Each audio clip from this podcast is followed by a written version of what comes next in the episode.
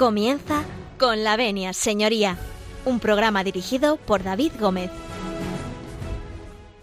Muy buenos días, señoras y señores, y bienvenidos a Radio María, bienvenidos a Con la Venia, bienvenidos a esta casa que, como cada lunes, abre las puertas de este consultorio jurídico que Radio María pone a disposición de todos sus oyentes para que interactúen con nosotros hoy, lunes santo, de esta Semana Santa atípica que nos está tocando vivir con este estado de alarma, pero que nosotros eh, desde aquí vamos a intentar hacerlo más llevadero desde los micros de esta casa. Desearles que estén ustedes bien, que, vaya todo en orden y que, bueno, pues desearles que, de esta salimos, que vamos adelante con ello y que no se preocupen porque eh, poco a poco iremos recobrando el pulso de, de, esta difícil situación, tanto sanitaria como económica. Ya saben ustedes que pueden interactuar con nosotros a través de distintos canales, entre ellos a través del correo electrónico. Tomen buena nota porque les voy a dar el correo electrónico del programa, que es con la venia arroba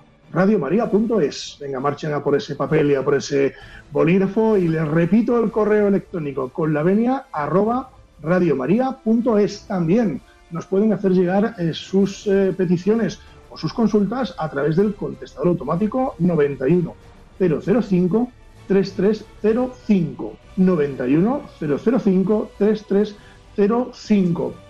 También pueden seguirnos a través de redes sociales y a través sobre todo de la página web de Radio María que es www.radiomaria.es.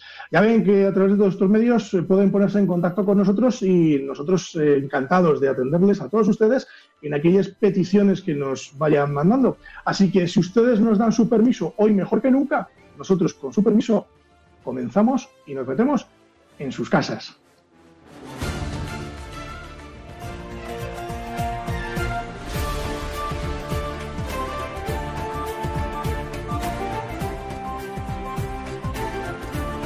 Tienen la palabra.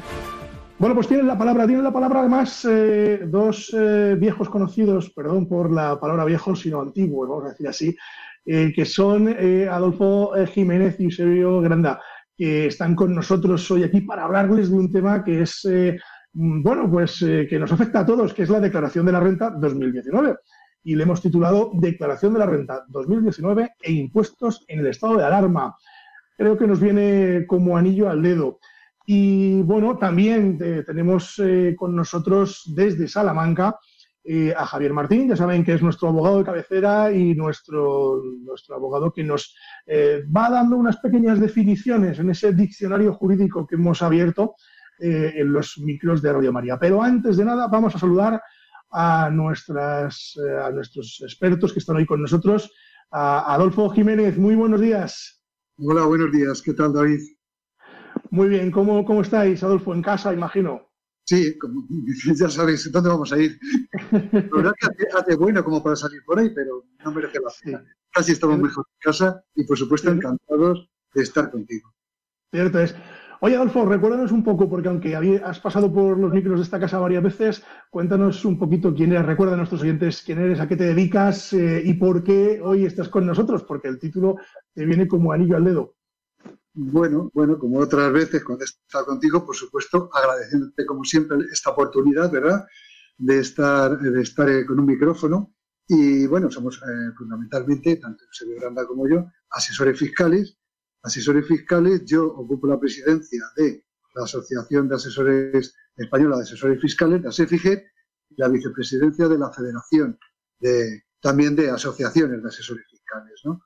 Y bueno, sufriendo, sufriendo en estos momentos, puesto que eh, no paramos de hacer escritos al gobierno eh, con el caso que veis, es decir, hay que seguir presentando impuestos, que es decir, el caso es nulo, y a todo esto a la, vez que estábamos negociando una serie de cuestiones, como es la de colaborar con la Hacienda Pública, lo que siempre hemos estado abiertos, un código de buenas prácticas en medio, etcétera, etcétera.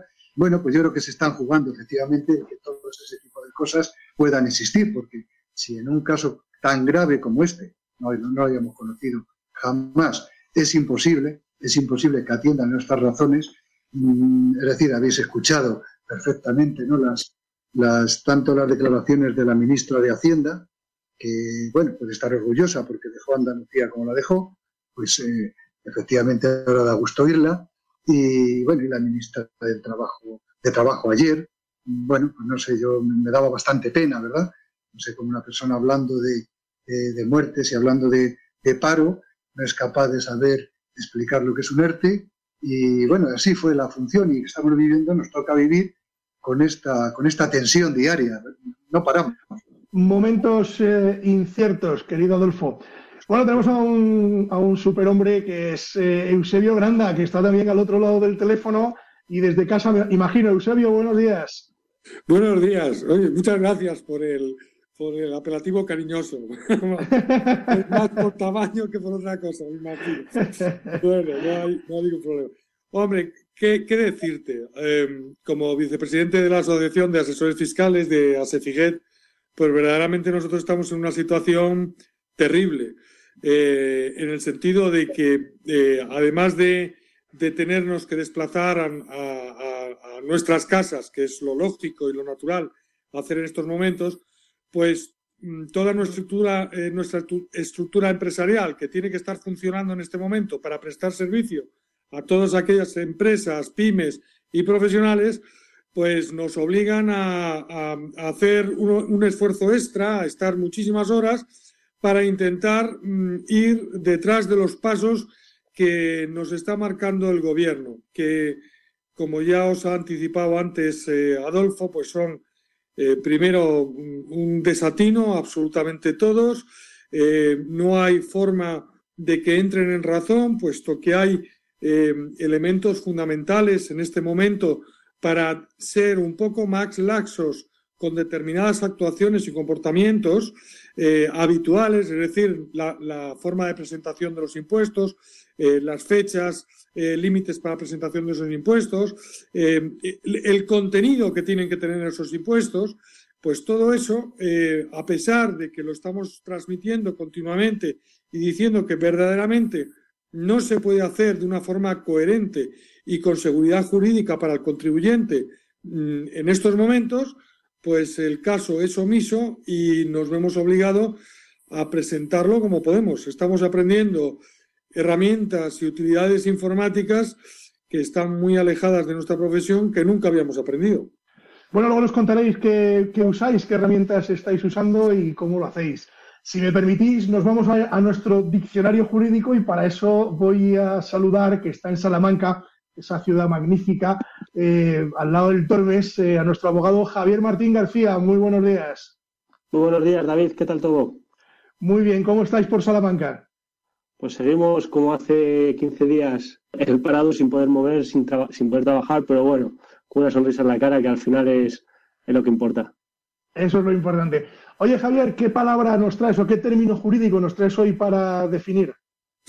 Bueno, pues el, concepto para definir va a ser el, IRPF, que es el impuesto, como sabéis, que, se puede declarar desde el pasado miércoles. Y, bueno, básicamente pues es un impuesto personal, progresivo y directo eh, que graba la renta obtenida de las personas físicas eh, del año anterior. Es decir, eh, este año pues se presenta el ejercicio del 2019. Eh, las rentas que, a las que me he referido, bueno, pues básicamente son eh, los rendimientos del trabajo, ¿vale? Los rendimientos del capital, ya sea mobiliario o inmobiliario, y los rendimientos de, actividades económicas, ¿vale?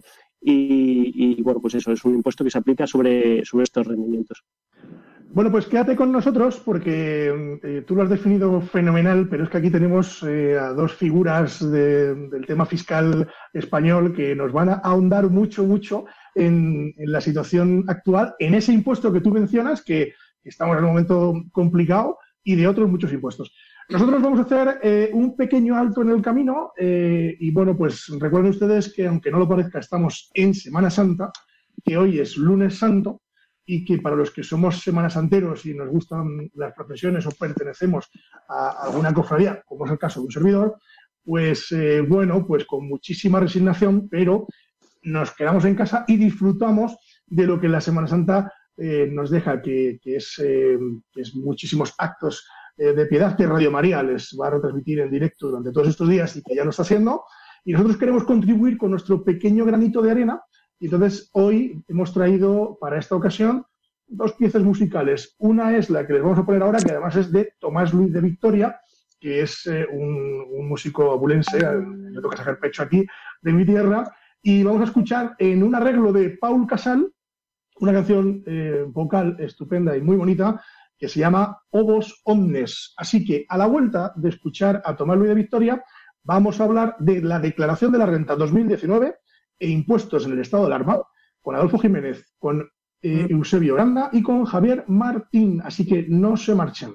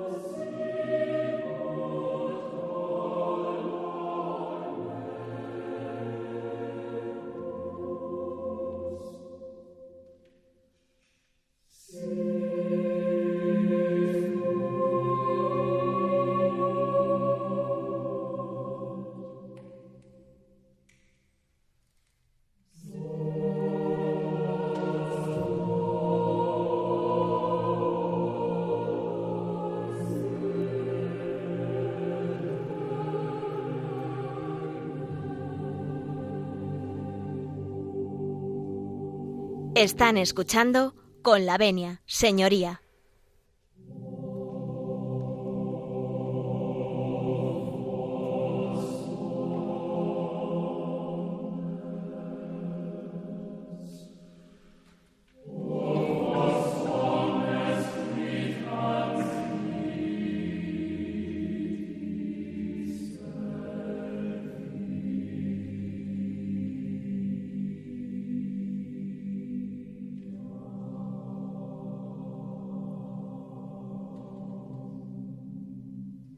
Continuamos, continuamos con la venia señoría. Continúen ustedes en, la onda de Radio María. Eh, como saben ustedes, eh, bueno, pues estábamos hablando de, la declaración de la renta. Vamos a empezar a hablar de la declaración de la renta 2019 y de impuestos en el estado de alarma. Eh, bueno, quédense porque es un tema muy interesante, muy de actualidad y para ello contamos con dos grandes expertos en la materia, que son el presidente de ASEFICET, Adolfo Jiménez, y el vicepresidente eh, Eusebio Granda. Así que, bueno, yo he introducido esto eh, que nos ha contado Javier y que continúa con nosotros a lo largo del programa para mm, interrogar a nuestros dos eh, invitados, pues yo os preguntaría un poco, contándonos un poco qué es la campaña de la renta, cómo afecta en este momento y si ha habido algún tipo de novedad con respecto al año pasado, porque hay mucha gente preocupada que, llama diciendo, oye, pero esto se va a atrasar, no se va a atrasar, nos van a dar más plazo, nos va a dar menos, porque todavía recordemos que hay gente que va a hacer la, la renta de forma presencial, ¿no? sobre todo gente mayor. Así que no sé quién de los dos se anima primero. Eh, Eusebio, por ejemplo. Venga, sin problema. Venga, adelante. Eh, eh, vamos a ver, hay, hay varias modificaciones y yo resaltaría una que afecta mucho, que es la identificación de los inmuebles en este ejercicio. normalmente, cuando se obtenían rendimientos de alquileres, pues había que poner una serie de datos eh, si lo hacían a través del programa Padre, eh, perdón, de la renta web, pues eh, se calculaban de una forma más o menos sin problema, pero este año resulta que hay dos anexos que son, bueno, de cumplimentación voluntaria, pero me temo muy mucho que si no se cumplimentan, pues van a tener una revisión por parte de la Administración y les llegarán los correspondientes eh, requerimientos. ¿Qué, contienen estos anexos? Pues estos anexos eh, contienen eh, fechas de compra, escritura de compra, valores de compra, amortización desde el inicio, fecha que los inmuebles han estado alquilados y cuánto tiempo han, han, transcurrido alquilados en el ejercicio 2019. Es decir, se convierte en una cosa un poquito más compleja que en años anteriores. Y evidentemente eh, una declaración nueva y por tanto eh, que se pueden cometer errores. Adolfo, ¿qué opinión te merece? ¿Cómo estamos en este momento? Efectivamente, son las modificaciones, como veis, son a nivel de, mm, digamos, de proporcionar más datos. Yo creo que a nivel técnico, mm, no, Eusebio, creo que no, que es prácticamente la misma que, que el año pasado. O sea, que en ese aspecto nosotros lo que podamos asesorar a nuestros clientes está igual que el año pasado. O sea, el problema de este año es cuando un cliente viene con sus papeles, se acerca a la asesoría o a la agencia tributaria. Hay algunos que, también les da por ahí, ¿no? Eh, ir a la agencia tributaria que le hagan la declaración de la renta, ¿no? Eh, evidentemente no pueden hacerlo. No pueden llevar esto ni, ni llevar ninguna, ninguna otra documentación para ningún otro impuesto. Es decir, no puede haber ese contacto porque estamos como estamos. Como impuesto, evidentemente, había elegido, pues lógicamente, el impuesto el más importante que hay. Es el impuesto de los que existen en España, el más importante a todos los niveles, porque recauda más el Estado eh, por todas las razones. Adolfo, ¿y en qué, en qué, afecta la situación que tenemos en este momento de estado de alarma a, a, este impuesto? Bien, a este impuesto, nosotros el hecho de que comenzara en abril no nos ha venido bien nunca, ni ahora ni antes, en el sentido de que nosotros los asesores fiscales, me refiero, estamos liados con los impuestos trimestrales. Ajá. En el 20 de abril, normalmente. Algunos el 30, pero bueno, ese sería mensual. Entonces nunca nos ha venido muy bien, con lo cual realmente nosotros solemos empezar un poco más tarde, ¿verdad?, a hacer las declaraciones de la renta a quien se las tenemos que hacer a nuestros clientes, obviamente a quien, a, quien venga a hacerla. Eh, este año, incluso Gesta, la, asociación del propio de los propios inspectores de Hacienda, eh, pedían no que se retrasara. Nosotros no pedimos que se retrase nada, ni esto ni ningún otro impuesto, sino simplemente que se alarguen los plazos. Es decir, puede empezar ahora, que empiece, pero en lugar de terminar 30 de junio, no sabemos cómo estaremos, ojalá hablemos ya de coronavirus como en un pasado, un pasado evidentemente reciente, pero que hablemos en pasado, pero no lo sabemos. Entonces lo que están diciendo es que se atrase el final, ¿vale? Es lo que pedimos con respecto a otros impuestos. Que no se cierren ni el 20 de abril ni el 30 de junio, sino que se atrasen. Has tocado, eh, Adolfo, un tema que es muy interesante, que es, dices, hablas de los impuestos trimestrales. Eh, bueno, hemos escuchado durante estos días a todos los autónomos y pequeños empresarios, y bueno, y grandes empresarios también, ¿no? Que, bueno, que, esta situación de estado de alarma pues nos genera una incertidumbre total en materia de impuestos. Así que contarme un poco los dos, eh, Eusebio, ¿cómo afecta también a este tipo de impuestos? Porque los autónomos están de punta. Claro, es que es lógico. Eh, eh, nos tenemos que dar cuenta que el estado de alarma es del día 13 y que muchos negocios cerraron ese mismo día.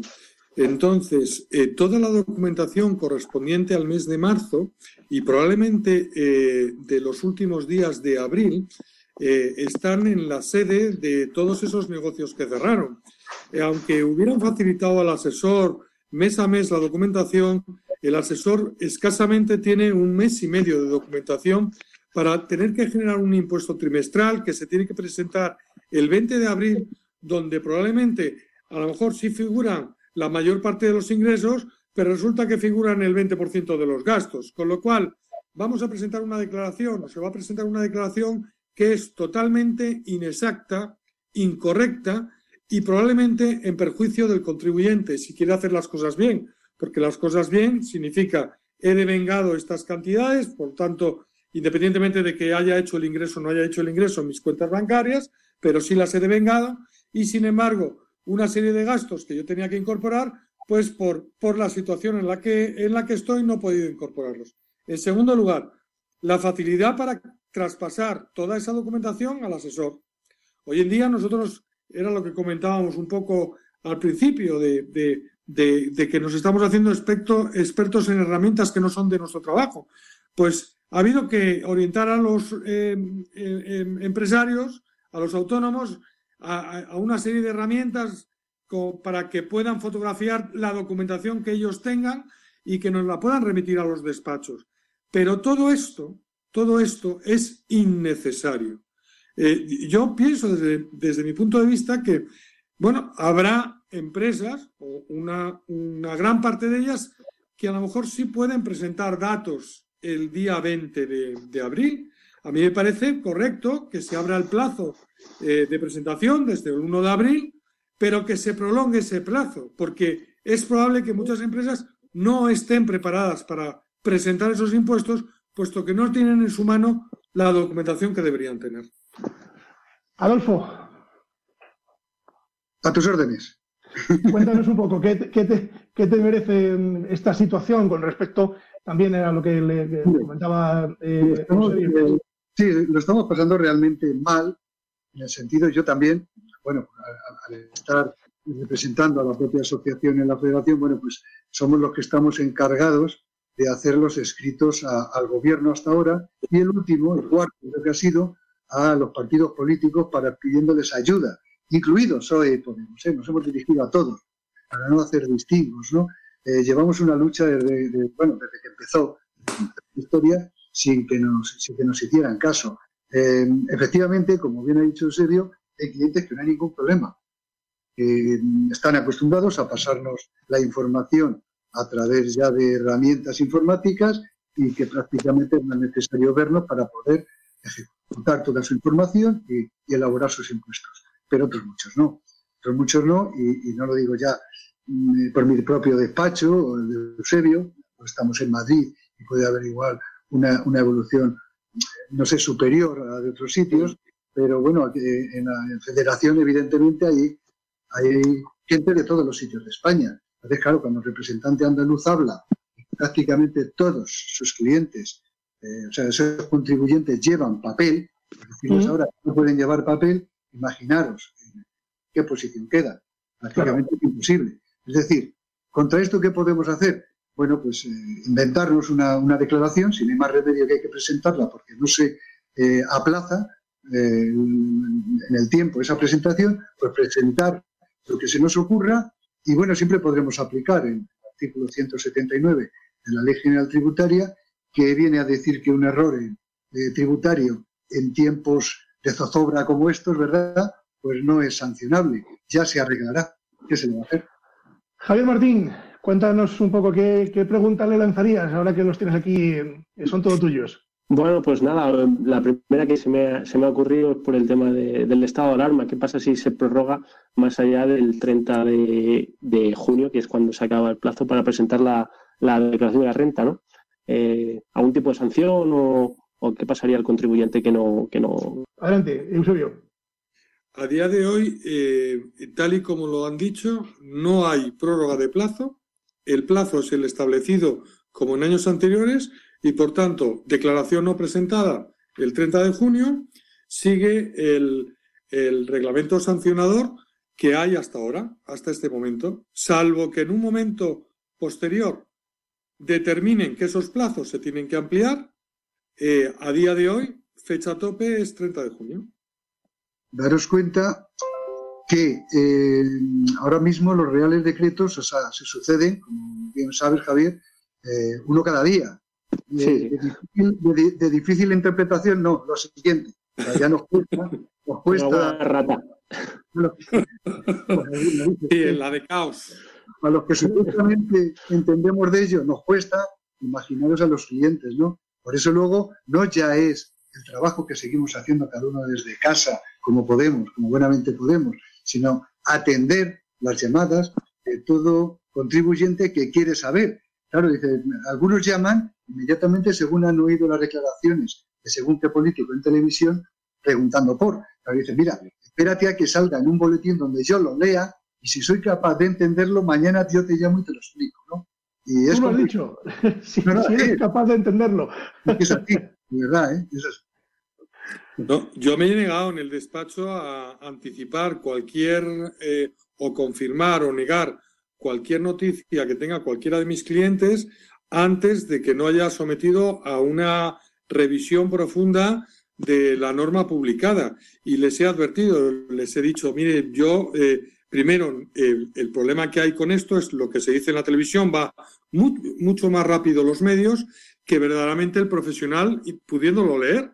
Es decir, solo, solo eh, el último decreto ha habido que invertir eh, pues, eh, en torno a dos, dos horas, dos horas y media de lectura comprensiva y cuando uno ha terminado de leerlo, pues no sabe si volver a empezar o, Nos hemos quedado igual que, que salga el próximo. Hablas de 86 páginas, 87. Sí, sí, sí. Claro. Y asimilar y resumir eso es, es una tarea heroica. Lectura transversal. Totalmente. Claro, porque realmente estos decretos de los que habla Eusebio realmente no han venido a aportar nada de luz, eh, porque todo lo contrario, han dejado un poco en el aire. No sé qué opinión os merece. Opinión eh, muy mala, muy mala. Creo que se está legislando mal. Vamos a ver, yo entiendo, eh, siempre está un poco mano izquierda en el sentido de que esto es la primera vez que ocurre. Es decir, hay que entender que esto no había pasado nunca. Es verdad que habíamos pasado por crisis, pero como esta ninguna. Eh, salvado esto, dices, bueno, ¿qué esperas? Bueno, pues que evidentemente quien, quien asume el gobierno lo haga lo mejor posible. Y no creo que lo estén haciendo lo mejor posible, sinceramente, porque, eh, bueno, a cada decreto, de hecho, no ya nuestras entendederas, no hasta donde puedan llegar, sino es que luego salen notas de, los propios ministerios afectados por esos decretos eh, intentando explicar lo que quieren decir. O sea, imaginaros. y a veces... Es una explicación de la explicación. Eh, correcto, correcto. Bueno, eh, todos estamos en, en los temas, tú también como abogado, pues sabes ¿no? lo que es en la legislación, evidentemente que todo se puede dar puede dar lugar a interpretación. Pero yo creo que ahora mismo, tal y como están los temas fiscales, como nunca. O sea, interpretación, la que quieras. Entonces, bueno, evidentemente no estamos ahora como para pensar en que decida el Poder Judicial estas cosas. Tenemos que solucionar sobre la marcha e intentar pues hacer las cosas lo mejor que podamos y sepamos. Y hay veces que, ¿verdad? que nos va a faltar sapiencia. Sí, nos va a faltar. Eusebio.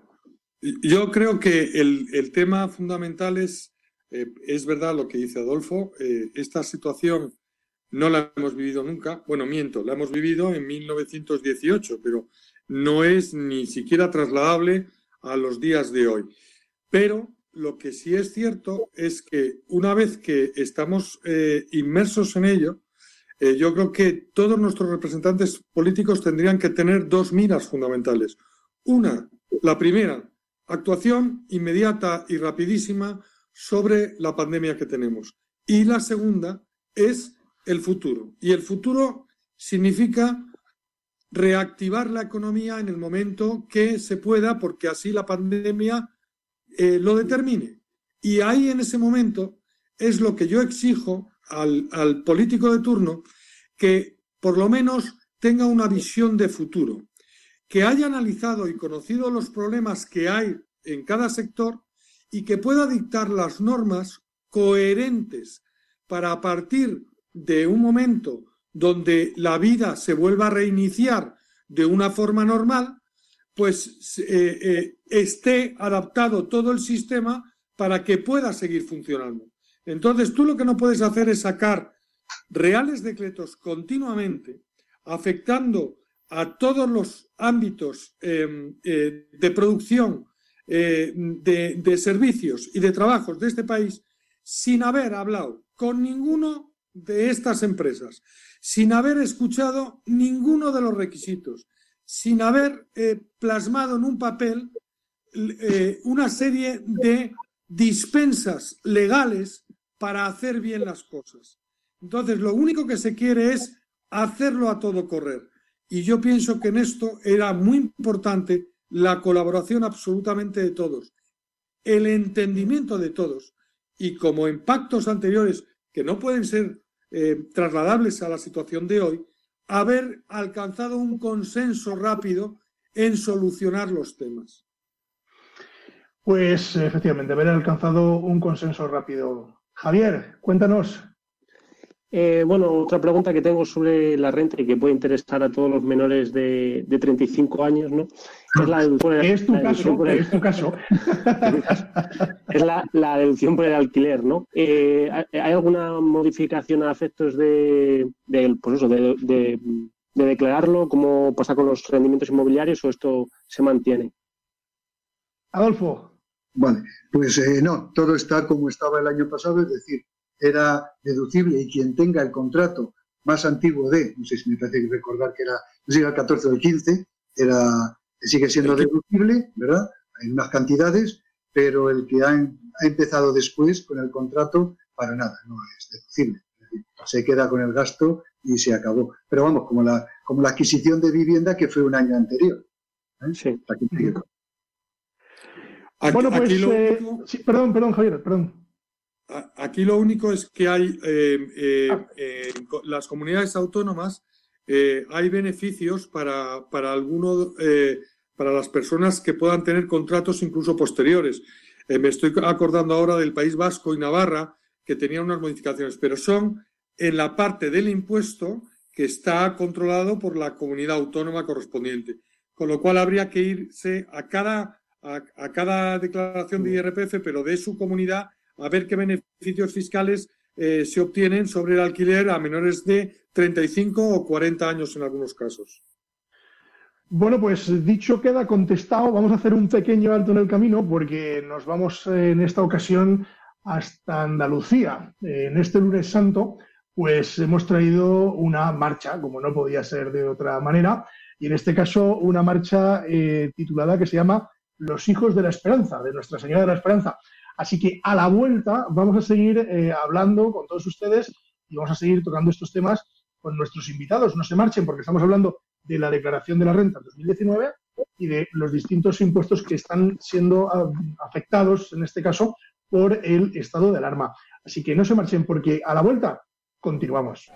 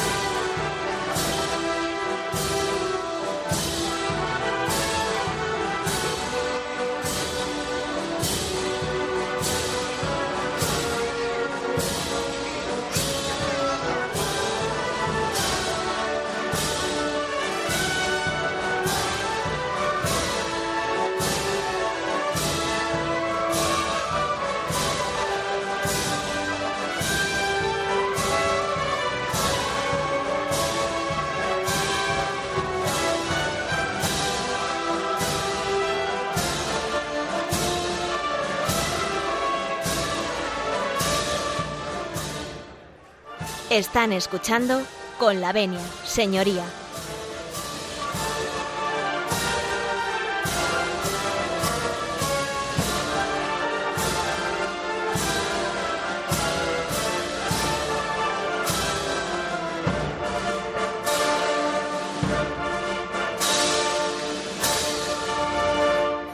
Después de escuchar eh, esta preciosa marcha en este lunes santo, continúan ustedes con la Venia Señoría, continúan ustedes en, Radio María, y les estábamos hablando de la declaración de la renta 2019 y de los impuestos en el estado de alarma. Para ello contábamos con el presidente de ASEFIGET, Adolfo Jiménez, y de el vicepresidente Eusebio Granda, y de nuestro colaborador habitual desde Salamanca, el abogado Javier Martín García. Bueno, seguimos eh, hablando de estos temas, pero a mí sí me gustaría preguntaros en lo que nos queda, eh, pues, eh, ¿cómo os apañáis? Es decir, habéis pasado en 24 horas de estar en vuestros despachos a estar en vuestras casas. ¿Esto cómo se gestiona? ¿Quién se anima a empezar? Bueno, si quieres, puedo empezar yo. Porque, Adelante, presidente. viéndolo venir, en mi oficina lo veíamos venir y y lo que estuvimos es preparándonos. Y durante 15 días antes, eh, lógicamente llamamos a nuestro informático, pues para que fuera un par de líneas más por aquí, un par de ordenadores portátiles por allá. Y bueno, y es, efectivamente tengo a todo el mundo, estamos todos repartidos y trabajando desde casa. Hombre, no es lo mismo, porque a veces eh, yo creo que en este oficio el, vernos, el hablarnos, el, contacto es bastante necesario, que lo estamos supliendo pues, pues, pues con este tipo de medios, ¿no? De, bien Skype, bien Zoom, bien este eh, tipo de formar de, tener reuniones y tenemos bastantes reuniones. Eh, a, nivel federativo pasa un poco lo mismo. Pues prácticamente todos los días tengo al menos uno, si no dos, reuniones de este tipo, para una cosa y para otra. O sea que estamos aprendiendo una novela, digamos, vamos a sacar la parte positiva de esta aventura y es ese avance tecnológico que estamos teniendo. Eh, nosotros desde en nuestra perspectiva, lo que, eh, bueno, tuvimos acceso o conocimiento eh, tal y por cómo se estaban moviendo eh, los distintos ambientes políticos y, y, de asociaciones, viendo que esto iba a tomar un cariz más importante de lo que inicialmente se preveía, pues dotamos de las herramientas necesarias para que se trasladaran equipos a cada una de las casas de los empleados y pudieran hacer un trabajo eh, teleremoto, pero es complicado. De todas formas, nuestra profesión siempre hemos eh, desplazado personal a las empresas y, y, han tomado datos y han hecho su actuación directamente en la sede de las empresas, con lo cual nosotros estábamos quizá un poco más preparados que el resto de sectores para poder afrontar una, una, diferencia de trabajo como la que nos vemos sometidos ahora. Pero lo que sí es cierto es que el, trabajo del asesor es un trabajo de total y absoluta confianza con su cliente. Es, eh, yo muchas veces les pongo de ejemplo, no hay que mentir al médico ni ocultar los pecados al confesor y contarle toda la verdad al asesor. Son tres verdades que hay que practicar en la vida. Y al abogado, oye, al abogado también. Al abogado hay que engañarle, a veces hay que engañarle, yo lo siento. No, pero, te encargues luego, no te preocupes. Eh, pero es fundamental. Entonces, esa no es complicidad, pero sencillamente, eh, eh, normalmente el cliente directamente va a contar una serie de asuntos. Si nosotros somos capaces en esas reuniones de rectificar, muchas veces no se nos reconoce esto, pero eh, rectificamos la actuación de nuestro cliente, porque nuestro cliente hay veces que quiere hacer cosas que realmente no se pueden hacer ni se deben hacer. Y nuestra recomendación ahí es muy clara, es decir, oiga, usted tiene que ir por aquí, usted no debe ir por otro lado. Javier, bueno, eh, tengo una pregunta ya por, terminar un poco con el tema de, la renta. Eh, ¿Cuál es la relación entre la declaración trimestral y, digamos, la declaración anual? Es decir, los autónomos que tienen que presentar cada, tres meses eh, el modelo 130, ¿cuál es la relación respecto del, del, 100? Bueno, es una, una relación, si queréis empiezo yo y... Sí, cómo no eh, es una relación, eh, eh, el modelo 130 lo que nos dice o lo que tenemos que, que relacionar en él es una relación de ingresos y gastos que se tienen durante los trimestres y en función de unos porcentajes se paga, se hace un pago a cuenta. En el momento que presentamos la declaración de renta, lo que hacemos, vamos a hacer una regularización, es decir, hay determinadas cosas que no se han tenido en cuenta durante el ejercicio que se deberían haber tenido en cuenta y es el momento de regularizarlas en esa declaración anual. Los pagos que se han efectuado durante todo el ejercicio van a ser considerados como unos, unos pagos a cuenta a cuenta del IRPF de ese ejercicio. Con lo cual, si ahí hubiera que declarar más ingresos, hubiera que declarar unas amortizaciones que no se hicieron o unos gastos que no se hicieron, es el momento para regularizarlo. Sencillamente nosotros lo que hacemos es una fotografía trimestral a través del 130 y la fotografía real de todo el año incorporando todo en el modelo 100 de la declaración del IRPF. Adolfo Jiménez. Sí, vamos, eh, lo ha explicado muy, muy perfectamente. Vamos, eh. ¿Le mantenemos de vicepresidente entonces? Sí, ¿cómo no? Por supuesto. Es gracias, gracias, Adolfo. El pago trimestral es, es, absolutamente un pago a cuenta de lo que ha ocurrido en ese trimestre y únicamente por el modelo que pudiera ser el 130 y, sí el 131, y es porque nos referiríamos a, a, a quien tribute en módulos, que esto iría siempre en un pago, mm, es fijo durante los tres primeros pagos a cuenta y en el cuarto es donde suele regularizar y en todo caso siempre va en lo vamos, el, cuarto en lo que se refiere al 303 de Hacienda, de IVA, pero en el IRPF, como ha dicho Eusebio, llega a, declararse y a regularizarse en la propia declaración de impuestos.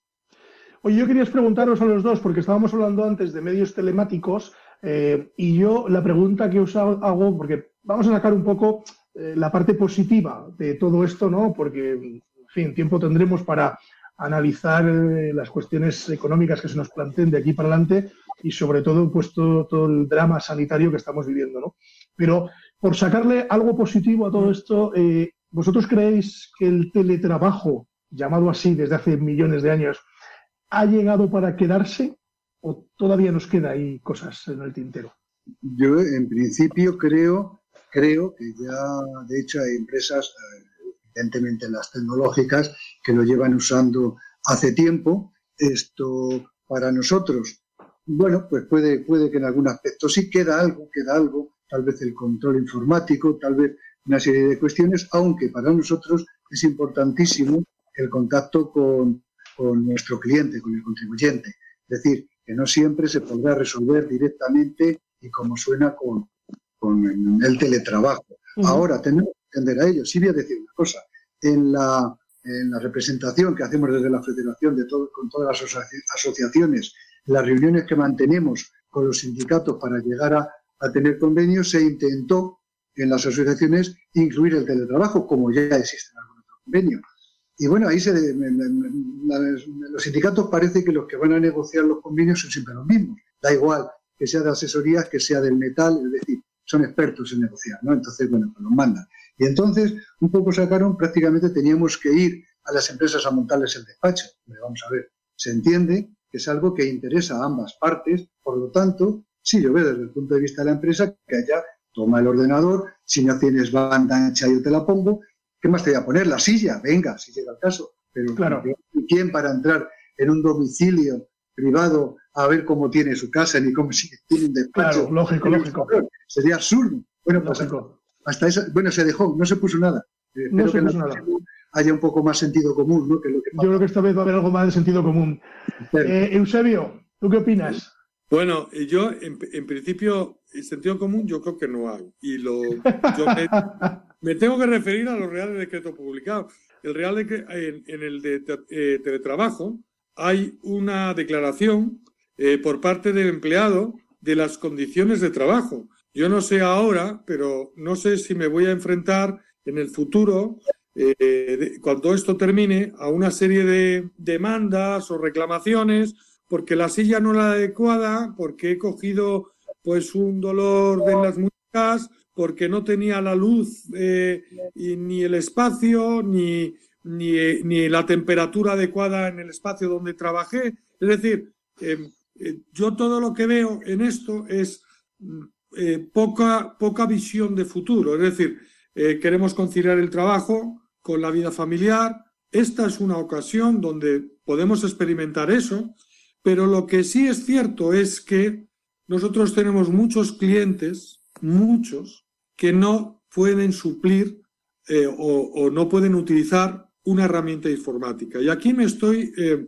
eh, refiriendo a un sector de población grande que está por encima de los 65 años, que no, no tienen unos conocimientos en la técnica para, para presentar una declaración y necesitan de un asesor para presentarla. Necesitan mm, que veamos los papeles, que, que, estemos con ellos. Eso eh, eh, provoca que no, no todos los trabajos se pueden hacer eh, de forma como lo estamos trabajando hoy en día. evidentemente cambiará, sí, pero yo me gustaría que tuviéramos una seguridad jurídica para actuar todos en el mismo terreno y de la misma manera. Temo las reclamaciones que pueda haber a posteriori con todos estos temas de teletrabajo en casa y con todos los problemas informáticos que esto nos pueda dar. Pues estaremos expectantes eh, a esa situación. Oye, para terminar, que nos quedan muy poquitos minutos, sí me gustaría preguntaros a los dos, eh, dado que sois presidente y vicepresidente de ASEFIGET, ¿qué, está, qué está haciendo en este momento eh, la asociación, en este momento tan, tan difícil, tan complejo? ¿Qué, tipo de, de apoyo estáis dando al resto de compañeros como vosotros que se enfrentan día a día a, las consultas de todos los clientes y, bueno, no consultas fáciles porque son consultas, la mayoría de ellas nuevas. Sí, bueno, desde diferentes ámbitos, porque si tengo que hablar aquí, en la parte de, en los que componemos la, la junta de la asociación, estoy más un poco en la parte de la federación, en el aspecto de, de pelearnos con, con, la gente de arriba, y luego tenemos otra parte, eh, sobre todo nuestro secretario, Adolfo, habla mejor tú de la, de la parte externa y yo si quieres hablar de la parte Efectivamente. Oh, muy bien, nos dividimos los, las tareas. Claro, sí, bueno, por eso decía, es como estamos un poco divididos en ese aspecto, yo intervengo menos en las conversaciones internas que tiene, pero porque estoy en las externas. O sea, normalmente yo estoy representando y sobre todo a la asociación dentro de la federación. Es decir, estoy muy volcado en la federación. Bueno, es un ámbito mucho más amplio donde estos escritos que yo comentaba antes, que hemos ido presentando al gobierno e incluso a los partidos políticos, no es que los presentemos ya desde esta federación, los hemos hecho. Pero ahí se han añadido el Consejo de, Abogados, de Economistas, de, em, eh, de, abogados sociales, es decir, todo, todo lo que de alguna manera nos reunimos en el foro de asociaciones y colegios profesionales. O sea, todos, y ahí sí que tenemos incluso chat, en los que decía antes que nos reuníamos todos los días, pues esto es todos los días y varias veces, ¿no? O sea, que esa es la lucha que estamos teniendo, intentar conseguir cosas. Hay veces que nos sirve, otras veces menos. Eusebio. vale, gracias, Adolfo. A raíz, eh, a, raíz de todo este tema, eh, lo primero que hicimos en la asociación fue detectar que era materialmente imposible ponernos al día con toda la norma en reuniones presenciales, con lo cual dotamos de videoconferencias a las que podía sumarse cualquier miembro de la asociación. Y por otro lado, eh, crear una serie de comités, y en este caso son eh, eh, personas expertas dentro de la asociación, para enfocar cada uno de los aspectos distintos que nos pudiera traer esta situación. Lo que, lo que hay, lo que hemos dotado ha, sido una serie de, de, de, mm, por decirlo así, de grupos que lo que hacen es que estudian todos estos proyectos y reales decreto y sacan más o menos unas conclusiones que podemos llevar al resto de compañeros. Y asimismo, eh, dotar de herramientas suficientes a cada uno de los asociados en el sentido de publicidad, eh, conocimiento de la norma y eh, soluciones a la misma tan pronto como lo conocemos. Hemos tenido una semana caótica la anterior con el tema de los ERTES y, en el momento que había cualquier modificación era puesto en conocimiento de todos nuestros asociados. Es decir, la, fundamentalmente lo que se está haciendo desde la asociación a sus asociados es informar eh, lo más rápidamente posible de cualquier variación que le pueda afectar en su trabajo y hacia el de sus clientes. Pues nos quedamos con eso, em, señores. Se nos ha acabado el tiempo y vamos a, despedirnos. No tengo más remedio que, despediros.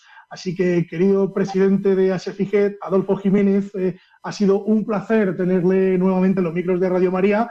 Espero que volvamos y sobre todo que volvamos al estudio, ¿no? Porque recordar que hoy estamos todos en casa.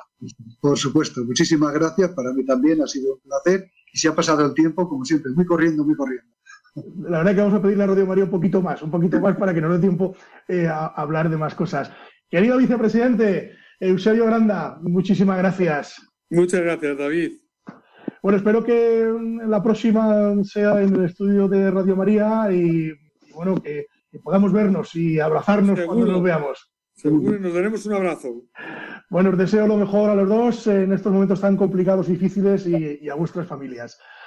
Querido Javier Martín, ¿Qué tal, David? Pues muchas gracias por un día más aquí en el programa y nada, un saludo a, mis compañeros Adolfo y Eusebio y nada, también un saludo a, mi pueblo del que me acuerdo mucho en esta cuarentena, que en cuanto, en cuanto se termine este, este calvario, voy a ir directo al pueblo y bueno. Oye, pero eh, ¿cómo se llama el pueblo? Dínoslo, no lo dejes nada. Zarza de Pumareda, mi pueblo Zarza de Pumareda, en el corazón. En, Salamanca.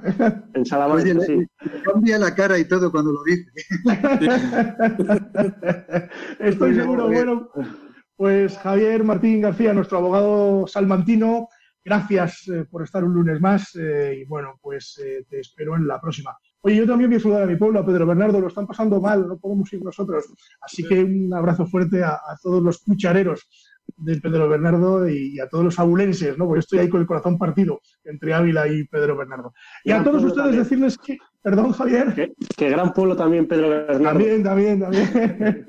y a todos ustedes decirles que, bueno, nos tenemos que marchar, que llegamos al final y que desearles lo mejor en este momento tan complicado para los españoles, decirles que se queden en casa para ayudar a todos esos sanitarios y a todo ese personal que está trabajando por nosotros, a los barrenderos, a personas de limpieza, cajeros, cajeras, reponedores, eh, transportistas, en fin, eh, también nosotros, los abogados, los asesores fiscales que seguimos trabajando, pero nosotros desde casa, eh, el resto, pues desgraciadamente tienen que estar al pie del cañón para ayudarnos a todos. Así que desearles que estén bien, que sigan conectados a la red de Radio María, que durante toda esta Semana Santa Radio María va a estar con todos ustedes y decirles que en este lunes santo eh, recordarles eh, algunas cositas que pueden eh, bueno, pues contactar con nosotros, ya saben, a través del correo electrónico con la arroba radiomaria.es, se lo repito, con la arroba radiomaria.es. También a través del contestador automático 91 005 3305, se lo repito, 91 005 3305 a través de todos estos medios se pueden ustedes poner en contacto con nosotros y nosotros estaremos encantados de, atenderles y de, sobre todo de contestarles en la medida de lo que podamos. Decirles que disfruten de este lunes santo como buenamente puedan desde sus hogares. Nosotros desearles una feliz Semana Santa, diciéndoles que se queden en compañía de Radio María porque a continuación viene la revista diocesana y después los informativos de esta casa y decirles, como siempre les digo, y más en este momento, que la justicia, si es justa, es doblemente justicia. Buenos días.